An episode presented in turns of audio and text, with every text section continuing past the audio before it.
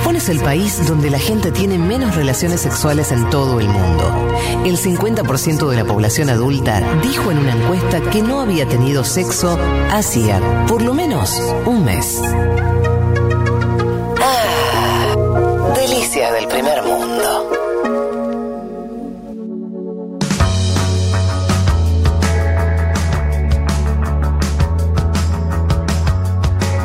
Bien, seguimos en un mundo de sensaciones. Estamos con algún eh, problema con el audio de Federico Vázquez, ya nos vamos a comunicar con él. Tenemos una nota importante porque se está votando en Brasil elecciones municipales, muy importantes para definir cómo sigue políticamente ese país que gobierna Jair Mesías Bolsonaro desde el año 2018 y tenemos eh, una comunicación muy importante, un senador del Partido de los Trabajadores, Humberto Costa. Humberto, ¿nos estás escuchando? Te saluda Juan Manuel Cargui y todo el equipo de Un Mundo de Sensaciones. Sí, ¿cómo está Juan Manuel? Es un placer de hablar a todos los oyentes de la Futurock. Bueno, muchas gracias a vos por eh, estar acá con nosotros hoy. La primera pregunta que te hago tiene que ver obviamente con la coyuntura en la cual se dan las elecciones municipales de hoy en, Brasil, la aparición también de otros candidatos de izquierda, o a la izquierda, mejor dicho, del Partido de los Trabajadores. ¿Qué se juega, si vos tuvieras que decirnos un titular, qué se juega en las elecciones de hoy en Brasil y cómo le pueden impactar al presidente Jair Mesías Bolsonaro? Yo creo que está habiendo un posicionamiento muy claro de la población en contra el gobierno Bolsonaro, no solamente por su posición durante todo el tiempo de esta pandemia, a donde ha tenido una posición muy mala, uh, negando la gravedad de la enfermedad y también uh, no haciendo lo que debería ser hecho en el sentido de dar soporte al aislamiento social y garantizar que los hospitales pueden ah, hacer el tratamiento de las personas. Entonces, el gobierno central no ha tenido un papel de coordinación en este proceso. Y también con la situación de la pandemia y de la política económica que ha sido uh, implementada por este gobierno, hay una insatisfa insatisfacción muy grande de la población, en que pese que hubo una especie de, de beca para las personas más pobres, pero aún así hay un desempleo muy grande, el país no tiene cualquier crecimiento. Y ahora estamos viviendo con la inflación de los alimentos, especialmente para los más pobres. Entonces, ahora en esta elección, los candidatos que tienen el soporte de Bolsonaro están perdiendo las elecciones. y yo creo que van a tener un resultado muy malo para estos candidatos. Usted me dice, Humberto, que el bloque del bolsonarismo, si se quiere, puede quedar dañado por la situación económica que vive Brasil y entiendo yo que además hay otros dos bloques a, los cuales habría que mirar hoy. Uno es, si se quiere, la centroderecha más tradicional, el PSDB, histórico partido en Brasil, que tiene que defender la alcaldía de San Pablo.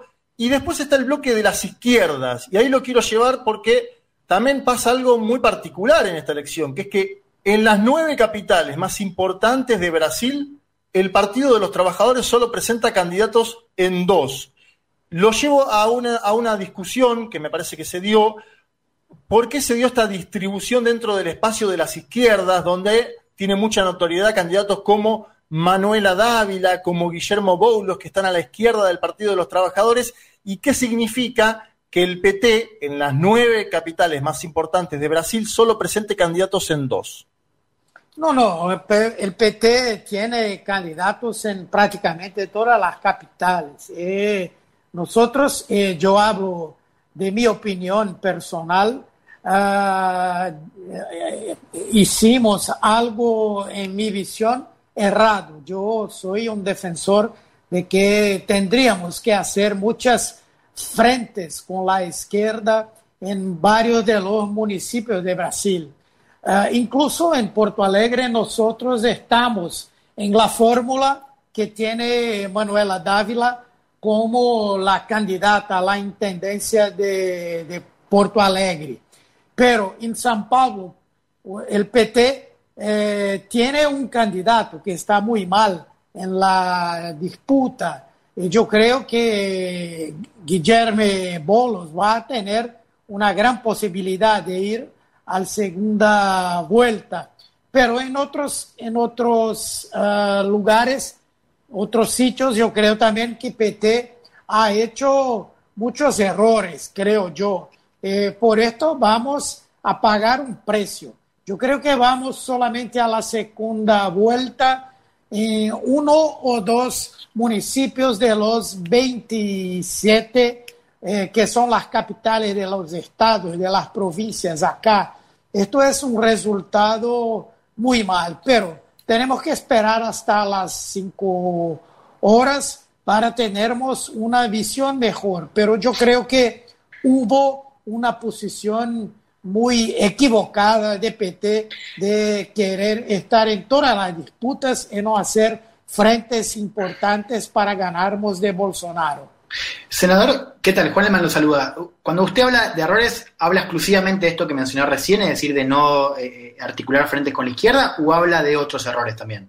No, yo creo que el principal error fue este, de no buscar una, no buscar alianzas con las otras fuerzas de izquierda.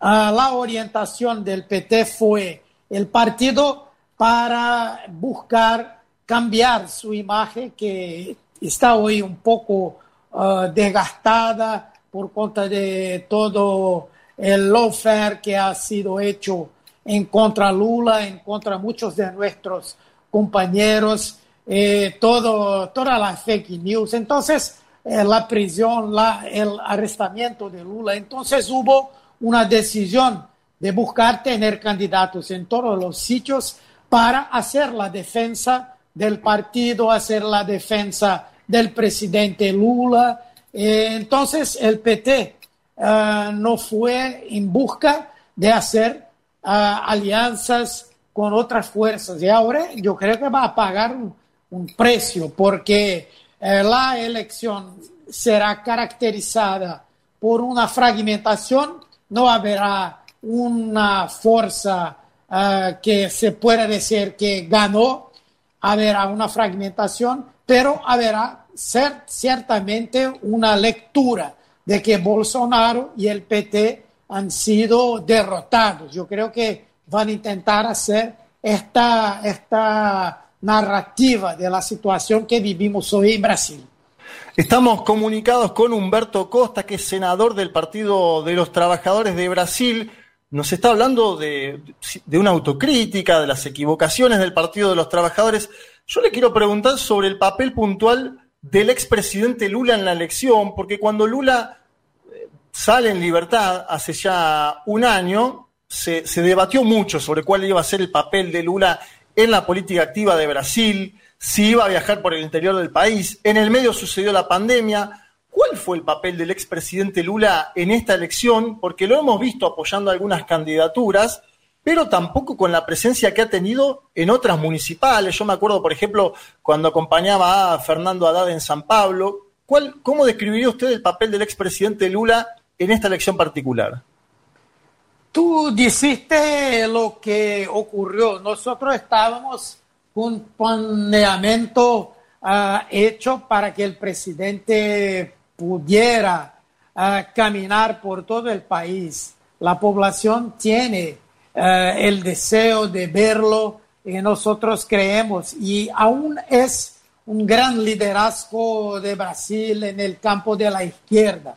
Pero hubo la pandemia, Lula uh, es una persona mayor, tiene 70, 75 años, también uh, tuvo un cáncer hace algunos años, entonces no, no, no, no puede estar en la calle, no puede estar participando de reuniones ni de uh, aglomeraciones. Esto fue muy mal para nosotros. Incluso yo creo que esta distancia del pueblo ha hecho con que Lula también tenga defendido esta estrategia que yo creo que no fue la mejor. Pero mañana vamos a empezar a hacer la discusión porque es importante que, no, que podamos no hacer un autoengano. Necesitamos hacer una avaliación uh, exacta de cuál es nuestra fuerza y cuál no es. Esto yo creo que será algo muy necesario. Senador Leticia Martínez lo saluda, ¿cómo le va? Sí, Leticia, todo bien. lo saco un poco de las elecciones de hoy para hacerle la pregunta que un poco nos hacemos todos y todas acerca de más la política exterior de Bolsonaro que apoyó fuertemente a Trump. ¿Cómo imagina ese futuro del gobierno de Bolsonaro con respecto a Estados Unidos y un Bolsonaro que además se pelea también con el gobierno de Alberto Fernández? ¿Cómo imagina esa situación de ahora en más?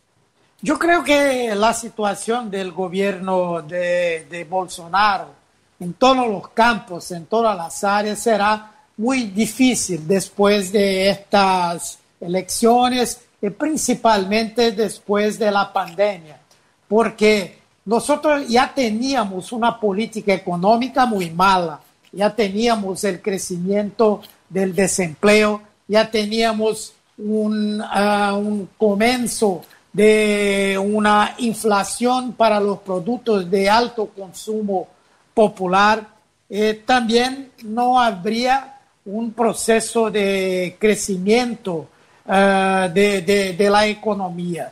Y yo creo que ahora, después de esta pandemia, después de todo lo que ha hecho Bolsonaro, la situación será mucho peor, incluso porque Bolsonaro no le trata bien a los, a los parceros, a los países que son nuestros principales compradores. Por la orden, uh, los chinos, uh, el Estados Unidos la Argentina.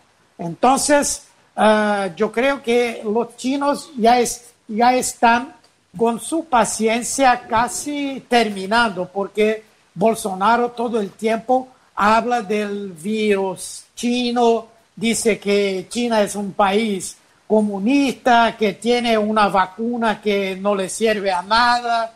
Eh, dice también que los Estados Unidos, con este cambio para, para Biden, es un país que no se puede tener toda la confianza. Esta semana, no sé si vosotros han, han visto lo que ha dicho, la, la locura que ha dicho de que hay un gran candidato a presidente de una gran potencia que ha dicho que podría hacer retaliaciones a Brasil por cuenta uh, de, estas, de estas, uh, esta destrucción de la Amazonia. Entonces ha dicho, si no se puede uh, resolver por la diplomacia, entonces tenemos que tener pólvora, tenemos que tener fuego.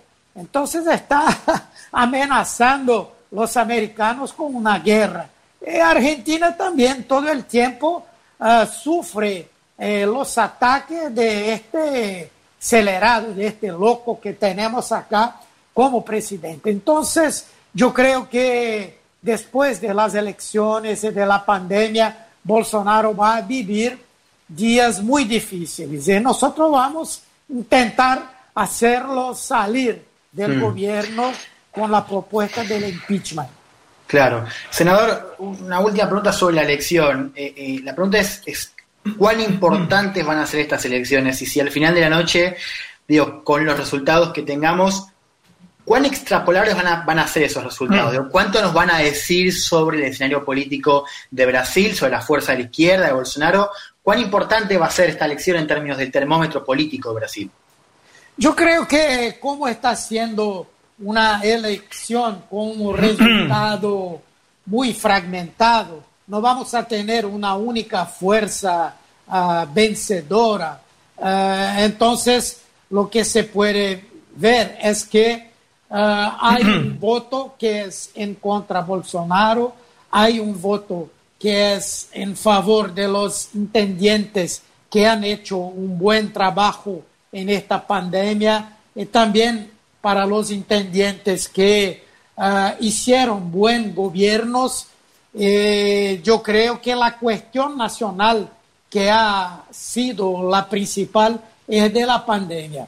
La centro derecha o, o el centro van a ganar algunas uh, intendencias, pero la mayor parte de ellas, ellos ya las, ten, ya las tienen.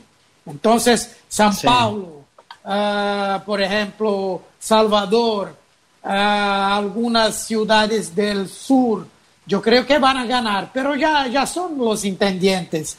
Entonces yo creo que hay un campo muy abierto para 2022 y yo creo que si el PT tenga una posición más, uh, digamos así, uh, más humilde, una posición más uh, abierta, nosotros podemos construir una frente, una frente de izquierda que pueda tener un candidato, que pueda o no ser del PT para ganarmos las elecciones, porque este centro no está bien uh, en Brasil también. Humberto Costa, la, la, última, y ya con esto lo saludamos y lo despedimos. Usted dice un frente de izquierda a futuro. ¿Usted está hablando de Ciro Gómez, por ejemplo? No, no, no este no es de izquierda, creo yo. Hay partidos de izquierda que quieren... Ciro Gómez no es de izquierda. Y no, no, no lo creo, no lo ¿a, creo. Quién, ¿A quién apunta? ¿A Dávila, a Boulos? ¿A quién está pensando? No, no, hay, hay, hay muchas personas. Hay, hay el gobernador del Maranhão, que es uh -huh. uh, Flavio Dino. Partido uh, Comunista, sí. Sí, sí, tenemos cuatro gobernadores de PT que son buenos también.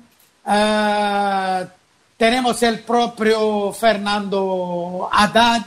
Yo -huh. creo que podemos trabajar, pero Ciro yo creo que va a buscar a un acuerdo con la centro derecha, especialmente con el DEM, que es un partido de derecha, y el uh -huh. PSDB. No lo sé si el PSDB va a soportarlo. Ciro es fuerte, pero no tiene un partido fuerte que le pueda soportar. Vamos a ver, estamos abiertos a, todo. Ciro incluso puede ser un candidato, se, se, se cambie su postura en contra Lula y en contra el PT, pero con esta posición que tiene, que hace coro, hace canto con la extrema derecha, esto no es posible. Bien, Humberto Costa, muchísimas gracias por la comunicación con un mundo de sensaciones. Vamos a seguir muy atentamente las elecciones municipales que se estén dando hoy en Brasil y seguramente, bueno, estemos en comunicación a futuro. Le mandamos un abrazo muy grande. Gracias, un abrazo a todos ustedes, todos vosotros. Tres horas recorriendo todos los rincones del planeta. Todos los rincones del planeta. Vázquez, Elman, Martínez, Carg. Un mundo de sensaciones.